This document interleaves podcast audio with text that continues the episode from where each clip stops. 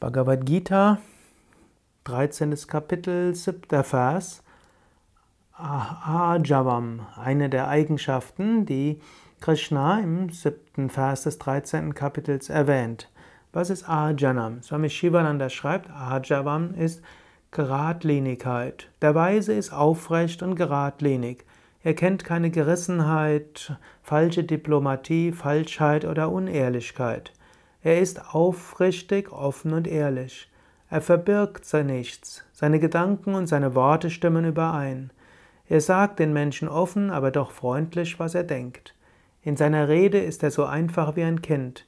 Sein Herz ist so rein wie ein Kristall. Daher wird er andere nicht betrügen.